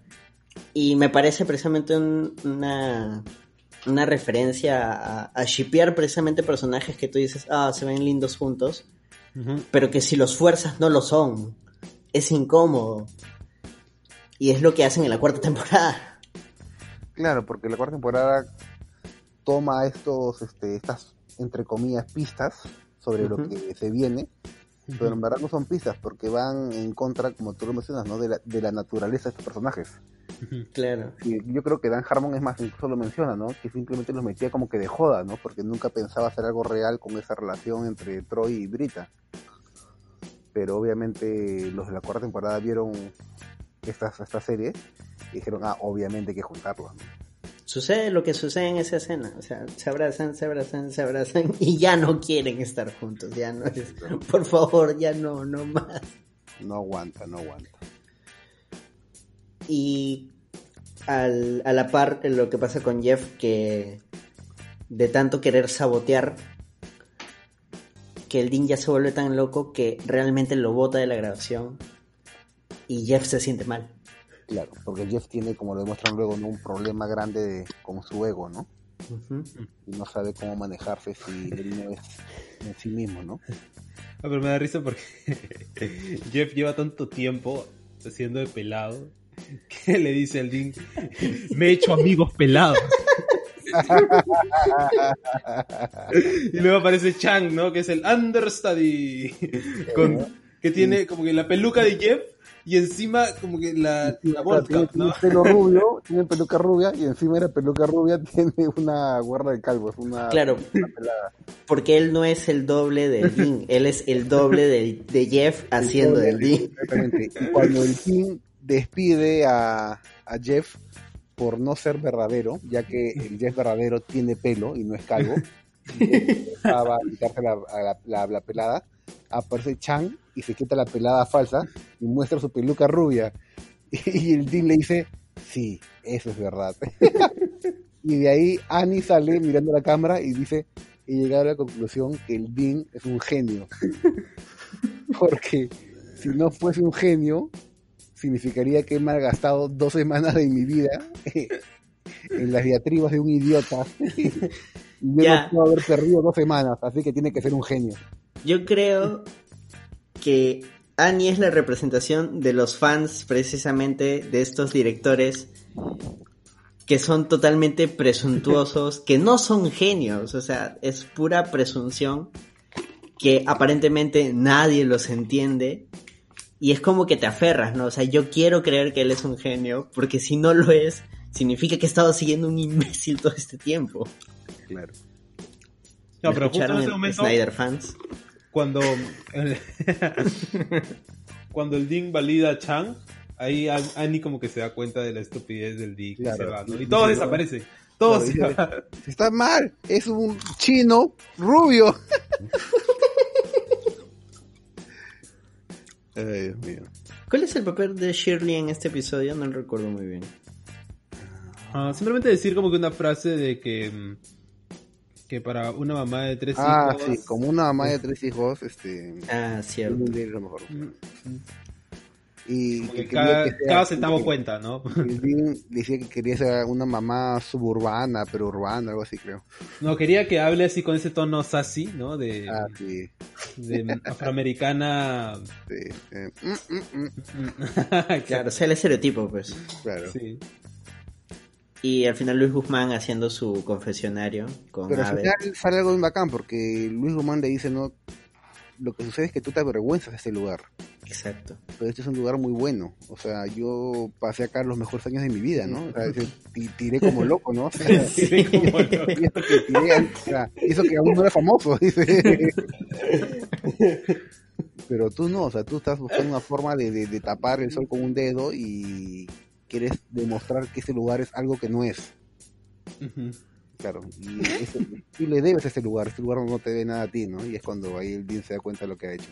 Tiene su escena introspectiva, se calatea. Claro, que se caratea Sí, como Martin. Sheen al comienzo de... Y al final, eso es lo que él le quería mostrar a los. Los otros dos patas, ¿qui- ¿quiénes son? El consejo, ¿no? Sí, que de ahí aparecen más, sí. Ujú. Claro, Pero- esto es una ventana en mi alma. Pero Abed lo edita, ¿no? Lo edita para que quede como un comercial. Y Claro, usa, todo, todas las tomas del primer día nomás, creo. y de su documental. No, usa, usa detrás de cámaras, porque algunas cosas son, o sea, cosas que no quedaron, pero que él como documentalista sí grabó. Claro. Ajá. No, pero dice, no, este, le dice a Aldin, tus tomas del primer día estuvieron muy bien, o algo se le dice. Solo necesitabas eso. Ajá, sí. Al final creo que sí ven el, el corte del DIN, ¿no? No, no, no lo ven. No, o sea, ellos. Solo Abed y, y, y el DIN, me parece. No recuerdo. Y, y Luis Guzmán, él se lo muestra a Luis Guzmán. Ah, claro, sí, sí. Lo sí. muestra Luis Guzmán. Luis Guzmán ve todo y que se- sí. ya, este. Tú ya dijiste tu episodio. Acá hay un par de episodios más, a ver. El de Los que Glee. los- Glee. A mí me gusta Pillows and Blankets. Glee. Espera, espera. Nats, ¿qué dijiste? A mí me encanta Pillows and Blankets. Ese ¿Qué es. Es el capítulo en el que hacen el fuerte. A ver qué número de capítulo es. El de la guerra. Sí, El de la guerra que es como un documental también. Ya, claro. ese mismo. Que es la continuación del episodio Subway. Sí. Claro. En ese capítulo vale... Nace en un episodio de la segunda temporada, donde también tocan el tema de los fuertes. En el de teoría de conspiración. Ajá. Ajá, es parecido al capítulo de Paintball, que también tuvo un capítulo primero y luego ya lo llevaron a algo más grande. Siento que es lo mismo, el mismo concepto, como que tuvieron Sí. más presupuesto, más tiempo y volvieron a tomar el tema más grande. Vuelven a un tema anterior, sí. Que Esto lo usaron más como excusa para confrontar a Troy y Abed, ¿no? Claro. Lo cual es un tema bastante interesante. Lo hacen todo como en estilo de documental, pero no cualquier documental, sino un History tipo- Channel. No, los, eh, son los documentales de la PBS. Ah. Los documentales de Ken Burns. Si tú buscas documental de Ken Burns, que creo que los encuentras la mayoría en internet, incluso hay varios de la, la guerra de Vietnam, que está en Netflix, el Mm. estilo de narración, el estilo de edición, eh, cómo enfocan solamente las tomas y lo que hablan de cada persona, es un calco perfecto de una película de Ken Burns. Espera, breve paréntesis. En... Voy a romper un poco las reglas. En la quinta temporada, no, en la sexta temporada entra este personaje afroamericano encargado del, de las tecnologías en Grindel. Ajá. ¿El actor cómo se llama? El, Elroy se llamaba el personaje. Ya. Y el No, actor, pero- ay, ¿cómo se llama el actor? El Patashnik, claro. Interpretado por. El Roy Patashnik. ¿Cómo se llama el actor? Kate David. Keith David. Claro, Keith Keith David David. narra. Sí. Él narra este episodio, ¿cierto? Ajá. Ah, ya. Listo. Keith o sea, David también sale en la película este, They Live. ¿La han visto? They live. They Live, ellos viven. ¿La de los lentes? La de los lentes, claro. No la he visto, pero sí es un Se clásico. manda, donde se manda una mecha en, una, en un callejón con, con ese lucha libre, ¿cómo se llama? No me acuerdo. Oye, él hizo el presidente en Rick and Morty. ¿Quién? ¿Kiss David también? Sí. Ah, debe ser pata de Dan Harmon, seguro.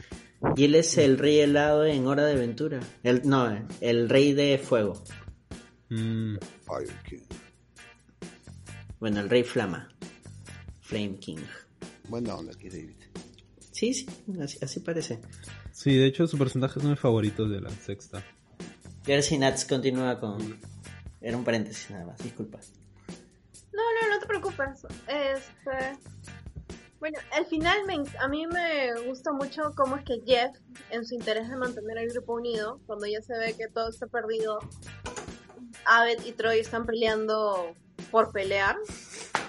Jeff entra en su locura y les pone estos friend imaginary friend hats, sus ah, los sombreros imaginarios de amistad. Oh, ese final es hermoso.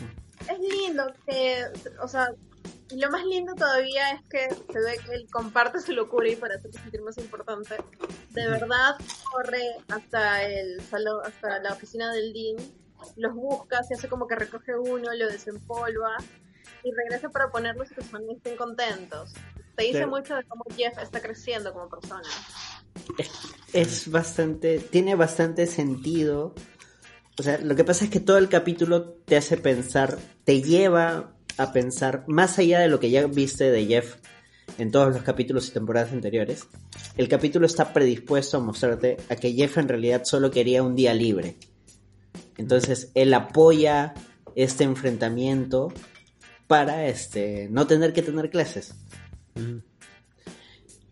Entonces tú dices al final, cuando él realmente se siente mal y ve que dos amigos, dos grandes amigos no se pueden estar peleando y trata de ayudarlos, y ves que él dice, ya, ok, voy a ir por sus sombreros, incluso renegando, después de todo lo que has visto en el capítulo, tú dices, ah, es obvio, el pata ah, abrió la puerta, hizo tiempo como que se iba y regresó nada más. Y eso hace más significativo lo que te muestran luego, que es todo lo que ha dicho Nats ahorita. Eh, le da un valor especial, no solo por lo que ya viste de Jeff, sino por lo que te han mostrado el episodio. O sea, el episodio está muy, muy, muy bien armado. ¿Quién lo dirigió? eh? Ah, A ver, acá está. Pillows and Blankets, Andy Bobrow. No lo conozco, pero muchas gracias, Andy. Grande, Andy.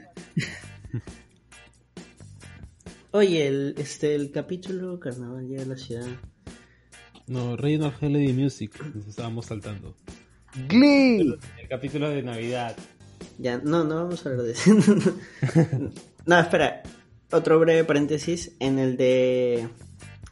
Que aparece el ex de, de Brita, que es de una feria. Vampire Holiday, no sé qué. No, no, Vampire. Origins of Vampire Mythology. Ajá. Que a mi parecer es un episodio bajón. Fue este dirigido. Ah, no, fue escrito por Dan Harmon. Y el de Pillows and Blankets fue dirigido por Tristan Shapiro y escrito por Andy Bobrow. Shapiro, ese pata me suena. Vamos a buscarlo. No, Shapiro es un apellido bien común en Hollywood. Pero, Tristan. Shapiro, creo que es este, en un inglés que hizo. Ah, ya. Él hizo una serie bien inglesa que se llama French and Thunders. Bien conocida. Y ahora sí hablen del capítulo de Glee, que es mi capítulo menos favorito de esta. ¿Por qué? Porque no me gusta Glee. Pero, Pero- no tiene nada que ver con Glee, es una burla Glee. exacto, se están burlando de Glee. Sí, pero o sea, cantan demasiado, me estresa. Santa Claus was born in 1945 behind Woody Baby Woody Baby. A mí me No gusta sé, el mi beso boomer. de Annie con Y Jeff. cuando canta, cuando canta Chevy. I Baby boomer You're Santa. welcome. You're welcome for everything. Claro, una canción You're perfectamente para Chevy. Claro, ¿no? Baby Boomer Santa.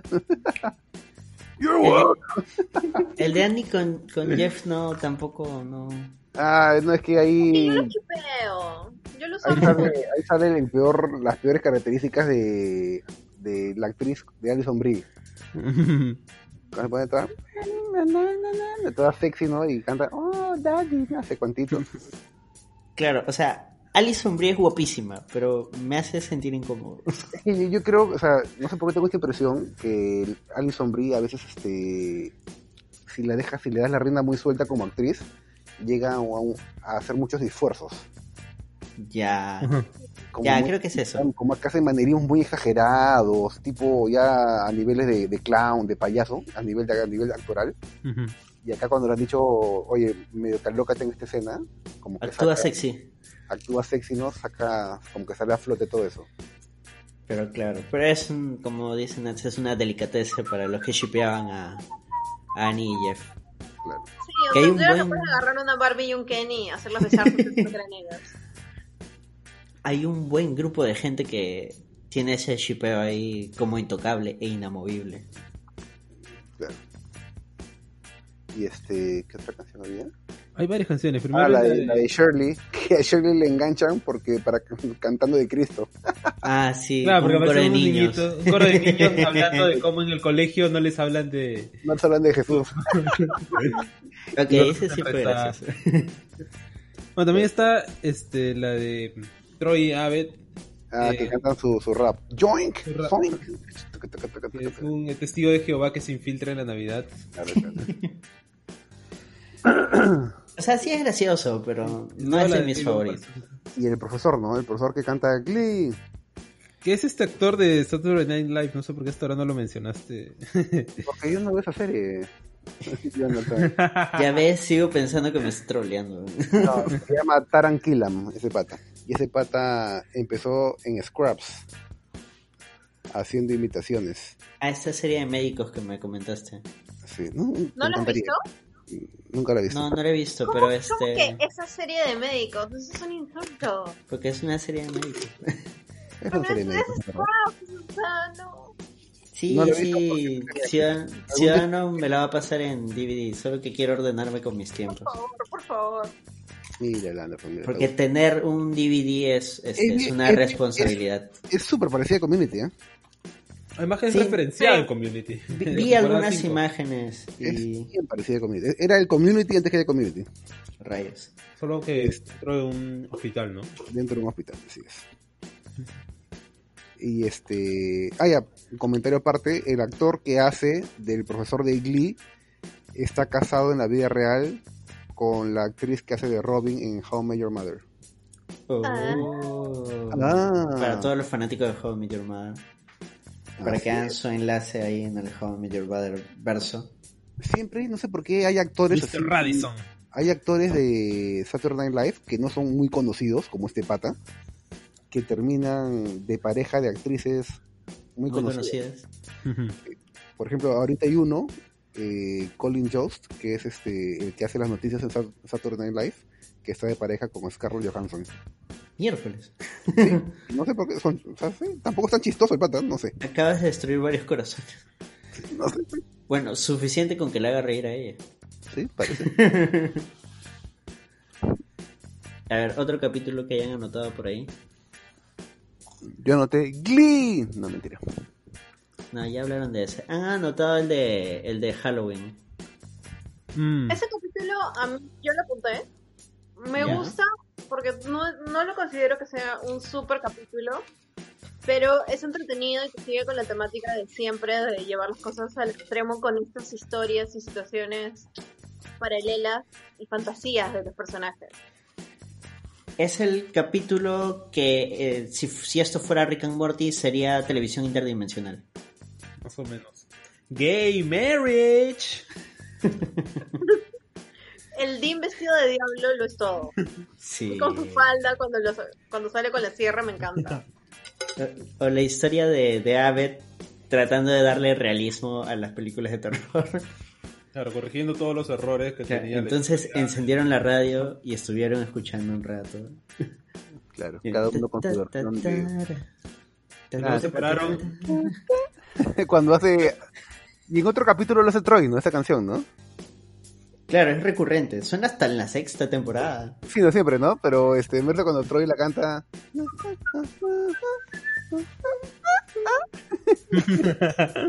Claro, y le dicen, ¿y qué pasó? ¿Y qué pasó? No, lo que pasa es que no es verosímil que prendan en la radio y automáticamente escuchen las noticias. Claro. Entonces, Y luego se para en medio de la habitación, espalda con espalda, sosteniendo un cuchillo. a esperar. claro, que hace una deconstrucción en realidad de las películas de terror, ¿no? Donde todo ocurre justo cuando tiene que ocurrir. claro. Así Que es. sería lo más lógico, el desarrollo más lógico dentro de una verdadera historia de terror. Mm.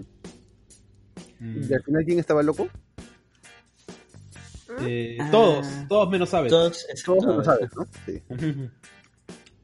Pero las historias son chéveres, ¿no? Porque, claro, está la de Brita, que es como que la más básica, básica, este, hollywoodense, la de Abbott, que es la de construcción absoluta, eh, la de, la de Troy, que es em, tipo The Human Centipede, ¿no? Ah, sí. La de Troy es este, serie, serie B, serie Z ya. La Claro, de pero que no tiene nada de terror, que simplemente él Claro, él como que salvando la situación, peleándose con dos, este, con un negro y un, y un marrón. este, Chevy Chase de los 80. contra un hindú y un afroamericano. Una película de Chevy Chase. Claro, que parecía más como Scary Movie, ¿no? Una cosa así. ¿Verdad? Porque este Pierce nunca lo llama Abed como Abed, ¿no? Siempre dice Abed, le dice, ¿no? La de. Ah, la, de la- mejor de todas las historias es la de Annie, justo iba a decir eso. Ah, que Annie escucha loca, loca total, ¿no? Claro, que es una historia de vampiros. De horror gótico. Sí. No Que se nota-. Claro, es que se nota que ella sí consume ese tipo de... Se nota el tipo de, de productos que ella consume. Porque, por ejemplo, en el caso de Troy, se nota que él consume ese tipo de, películas serie Z, así, con ideas súper alocadas. Súper grotescas y. En cambio, y. Annie consume estas historias románticas, pero a la vez este, oscuras. Crepúsculo, básicamente, ¿no? No, pero es mucho mejor historia que Crepúsculo. En un ratito es mejor que los cuatro. Sí, o sea, ese segmento que dura cinco minutos. Y Shirley que lo usa como una excusa para evangelizar. Obvio. Yo quería decir que el, el de Annie, mm, o sea, está muy alejado, lo sé. Pero le encuentro más similitud a entrevista con el vampiro. Claro.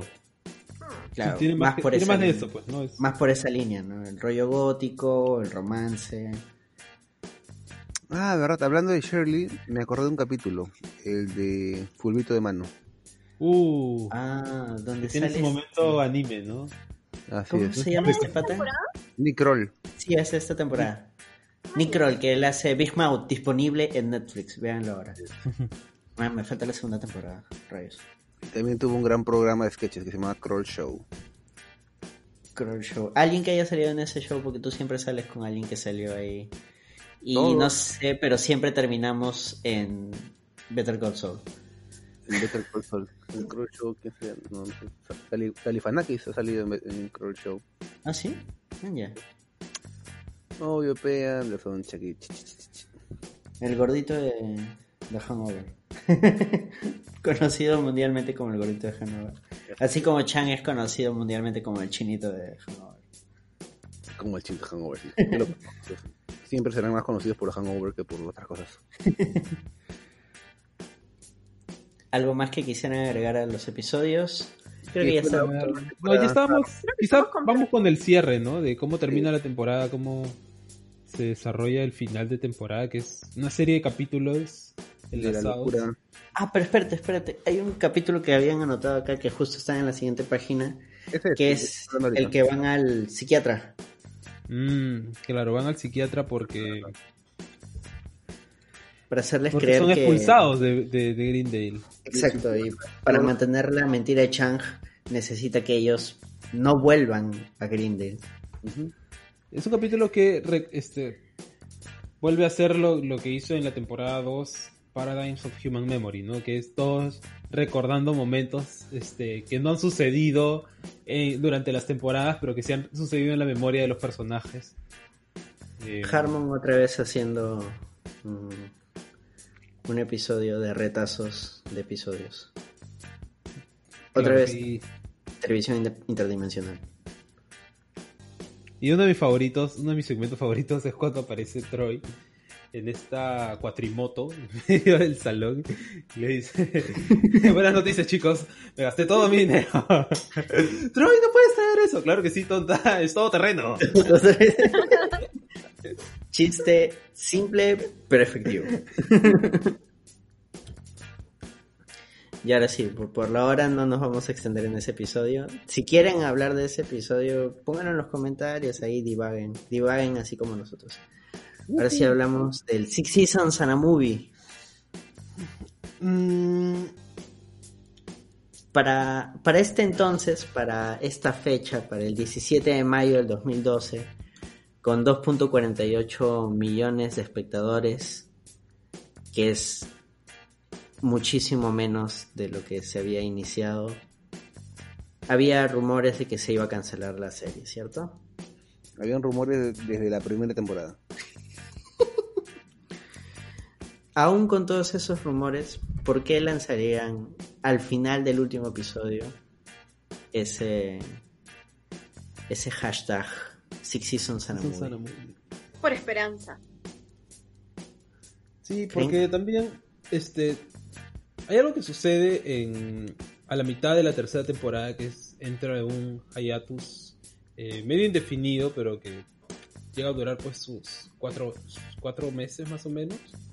Y es que eh, el fandom de Community empieza a manifestar ¿no? su, sí. su amor por la serie. Porque obviamente se dan cuenta de que ya la serie corre riesgo de ser cancelada. Y este, y por ejemplo, llega a hacerse una pequeña muestra de fan art de, de community, no me acuerdo en dónde, creo que en California. Donde junta un montón de artistas únicamente contactados por internet. Y todos hacen piezas conmemorativas a community, ¿no? A sus personajes favoritos, en diferentes estilos. Eh, y Dan Harmon y gran parte del cast llegan a ir a la inauguración de la, de la, de la muestra y tienen como un momento súper emotivo. Es un video que está en YouTube. Eh, no me acuerdo cómo se llama, pero es, hay como que entrevistas a todos los artistas este, que participan y Dan Harmon como que hablándole al público súper emocionado porque ahí como que comenta que se da cuenta que pues el fandom está súper, súper este, identificado con la serie. Sí, y... eh, Community tuvo dos cosas a su favor, porque los ratings claramente no lo ayudaban. Uno fue el fandom, que fue un fandom, como dice Jonathan, súper, súper comprometido, eh, y lo manifestaban, ¿no? Y segundo, la crítica, porque la crítica sí respaldó bastante a Community en esa época, ¿no? A pesar que nadie lo veía. Eh, el AV Club lo puso dentro de las mejores series del año y estoy seguro que muchos otros críticos, otro, otros críticos también lo hicieron. Y medio que la NBC llegó a ser convencida, ¿no? Cada vez de renovarla, ¿no? Pero cada año era un... estudiarlos, era un sufrimiento. Es más difícil renovar una serie que no está teniendo los ratings que esperas. Exactamente, pero la, la, yo me acuerdo porque yo la seguí en su época, ¿no? Y uno sufría literalmente porque no había noticias, ¿no? Como de, oye, ya volvieron a la ya volvieron a la, a, la a la televisión tal serie, tal serie, tal serie. Community ha pasado un mes más y hasta ahora no vuelve. ¿Va a volver o no va a volver? Y decían, sí, sí volvió, uff, menos mal. Y de ahí, ya, listo, vamos a anunciar las nuevas series del próximo año. Y anunciaban The Office, no sé qué otra más, no sé qué otra más, no sé qué otra más. Y Community nada. Pero la gente decía, ¿pero qué pasó? No, no lo hemos cancelado, aún no decidimos. Y era ¡Ah! Y era un sufrimiento, cada año era igual. O sea, ¿ustedes creen que es, o sea, ese Six Seasons and a Movie es una promesa de Harmon? Este, bueno, dicen que lo van a hacer, ¿no? En verdad, honestamente ya seis fue más que suficiente, creo yo. No, más allá del, del The Movie, sino que para este entonces solo había tres. Mm. O sea, primero tenías que llegar a las seis. Claro. Por eso, o sea. En la, en la época pensar llegar a 6, uno lo veía recontra verde, ¿eh? Por, por, eso mismo, o sea, ¿creen que realmente, o sea, fue una promesa de Harmon? Es como que Harmon dentro de sí dijo, o sea, yo, yo voy a hacer. Era, yo creo que era una esperanza, ¿no? No como que prometo que vamos a hacer 6, porque ni él sabía, estoy segurísimo. O sea, él, bueno, él no llegó a la 6 porque a la, a la, a la cuarta lo votaron. O sea, para él, para él murió en la 3. Pero, pero él quería 6. Él quería, en su inicio quería llegar a 6 él solo, ¿no? Pero obviamente no pasó eso. ¿no? Bueno, pero llegó a las 6. Al final sí, igual así, sí. Y quizás hay una película, claro que sí, que no sabe. ¿Ustedes la siguieron en su momento? Este, tú, Ciudadano, ya dijiste que sí. Tú, este, Jonathan. Yo, o sea, vi que la daban en Sony y habré visto un par de capítulos. Sí mencioné que había visto el capítulo Claro. de- del cohete espacial, no, de- del simulador espacial y el de Dungeons and Dragons, pero no... No, creo que no, no coincidía, no llegaba a verlo, me parecía chévere. Y tú, Nats, igual, ¿no? Yo sí la seguí. En su momento. Sí. Ay, toda fanática, la única rara que la veía y no tenía con nadie. Lo que pasa es que considero eso bastante importante. Por ejemplo, tenemos un boomer acá, que es este Giancarlo. Él tiene una forma de una forma de ver la serie. Tenemos una millennial que la siguió en su momento, que tiene otra forma de ver la serie. Otro millennial que la vio en otro momento de su vida, que tiene tuvo también su forma de ver la serie y bueno, yo creo que soy el último que la ha visto y que la he visto gracias a Netflix. Y al igual que yo, hay un montón de gente que recién se está enganchando en la serie y me parece bacán que tenga precisamente todas estas todas estas perspectivas porque es importante resaltar que la serie no fue exitosa se ha mantenido precisamente por gente como ustedes por la gente que nos está escuchando en estos momentos que necesita seguir hablando de la serie tener alguien con quien conversar sobre la serie y me agrada que nos estén escuchando en este momento y quiero decirles gracias porque Ah. no llores. sé que no ha sido fácil para ustedes, no ha sido fácil para nadie y entonces no sabemos si vamos a renovar este spin-off, la verdad. No, sí vamos a volver con la cuarta, quinta y sexta. ¿Qué has dicho? Tenía que ser el cierre, pues. Muy bien, qué bonito cierre. Muchas gracias por darle play, sigan escuchándonos. Voy a poner una canción después de esto. Despídense todos, espero que volvamos esta, esta semana que viene o ya de aquí dos semanas. Espero que no se dilate mucho. Definitivamente, antes que termine el año volvemos. Definitivamente antes que salga la vacuna. Eso. Bueno, hay que, hay que ir planeando también este otros spin-offs, ¿no? Por si acaso. ¿Sí? ¿Les ha gustado esta idea? A mí me ha encantado. Sí, a mí me gusta. Yo creo que ha habido bastante gente que le ha gustado el, el spin-off de Community. Y seguramente esperarían otras series que el Langoy ha dejado de lado o no le ha dado mucha importancia. ¿Sabes qué? Me parece importante diseñar cosas que, que estén en Netflix porque está para, de fácil acceso a mucha gente. Y por ahí a ver si Netflix nos auspicia. Perfecto. Propongo spin-off de La Pequeña Maravilla.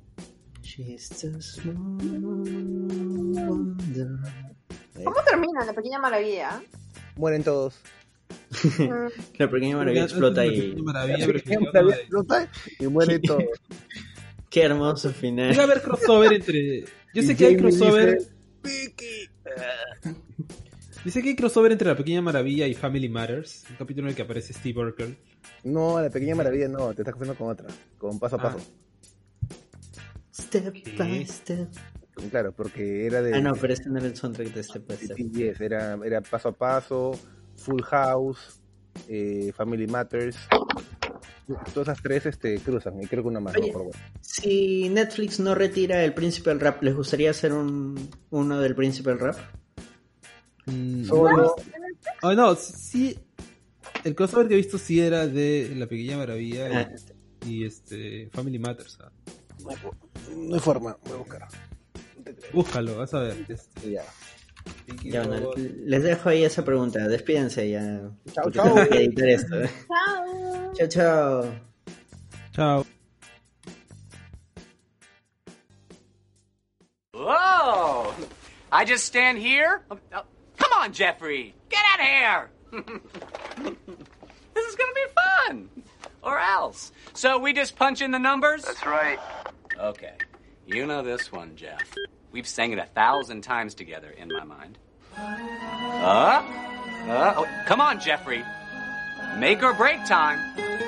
Unless you want to be back here next Saturday. There used to be a Graham Tower alone on the sea. You became the light on the dark side of me. Did you know the light that you shine can be seen?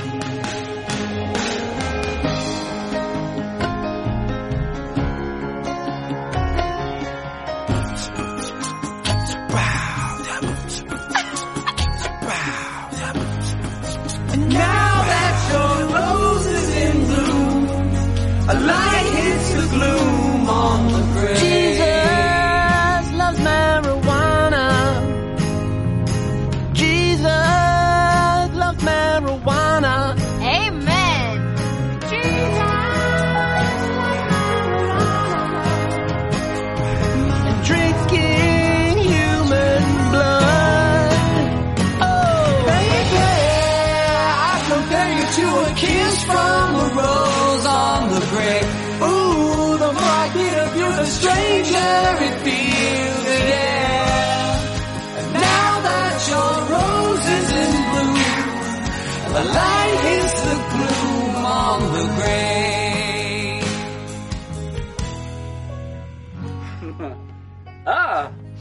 that was great. yeah, it might have been a little fun. Huh? See? And you emailed your therapist that you wanted to be alone this weekend. what? Hmm? Give me some more time in a dream.